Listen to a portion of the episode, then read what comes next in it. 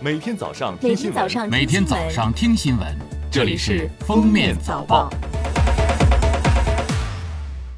各位听友，早上好！今天是二零二零年五月十七号，星期天，欢迎大家收听今天的封面早报。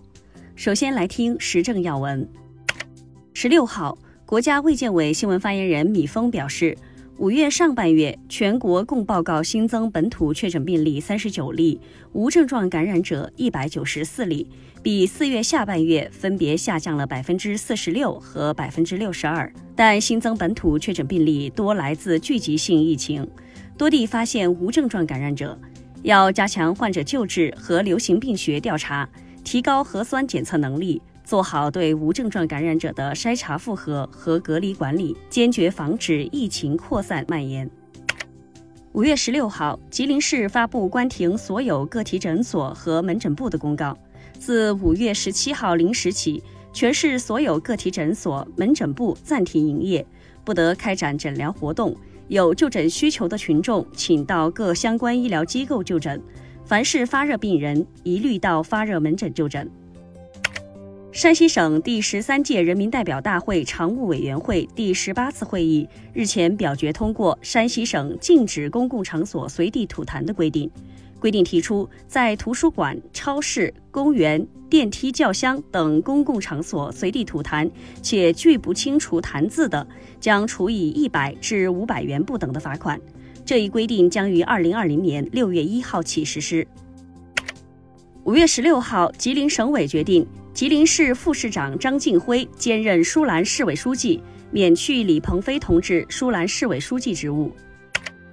下面是今天的热点事件：中国人民银行定于二零二零年五月二十号发行二零二零吉祥文化金银纪念币一套，该套纪念币共六枚，其中金质纪念币两枚，银质纪念币三枚，金银双金属纪念币一枚。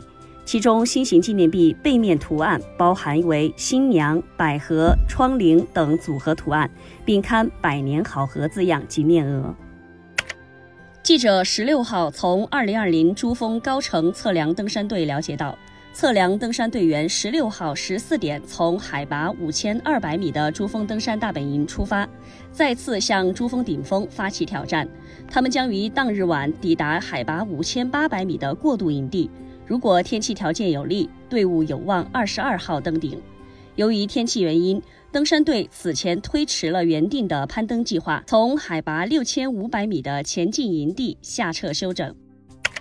近日，有顾客发现河南周口某饭店内设有忏悔墙，墙上张贴着员工的忏悔书。对此，有顾客表示，公开悬挂员工的忏悔书是对员工不尊重，要求太苛刻。记者电话采访了该饭店的李经理，他表示，设忏悔墙的目的是促进员工成长，写忏悔书属自愿行为，员工想写的话就去张贴，而他本人也张贴了一张忏悔书。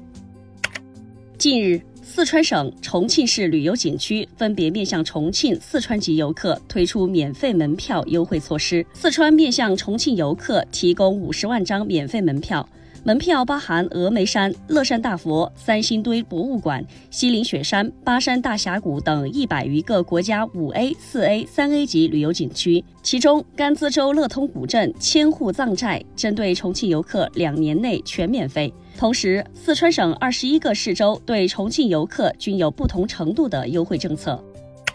最后来听国际要闻。美国商务部近日公布的数据显示，由于新冠疫情拖累经济，今年四月美国零售销售额环比大降百分之十六点四，至四千零三十九亿美元，降幅创历史之最。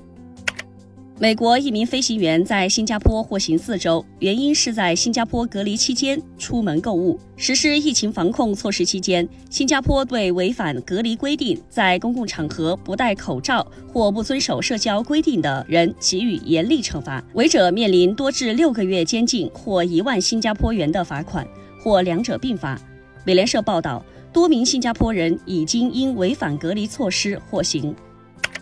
当地时间十五号，泰国公共卫生部签发公文，正式将中国包括香港和澳门特别行政区、韩国从危险性传染病地区的名单中剔除。该公文将从五月十六号起生效。公文中表示，鉴于中国和韩国有效遏制了新冠肺炎传播，为了适应目前的疫情防控措施，在泰国专家团队的指导意见下，泰国公共卫生部认为有必要将中国和韩国从危险性传染病地区的名单中剔除。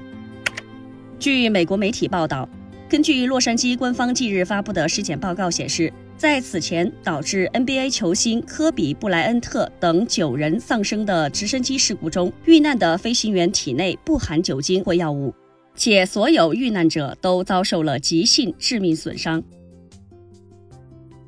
感谢收听今天的封面早报，明天再见。本节目由喜马拉雅和封面新闻联合播出。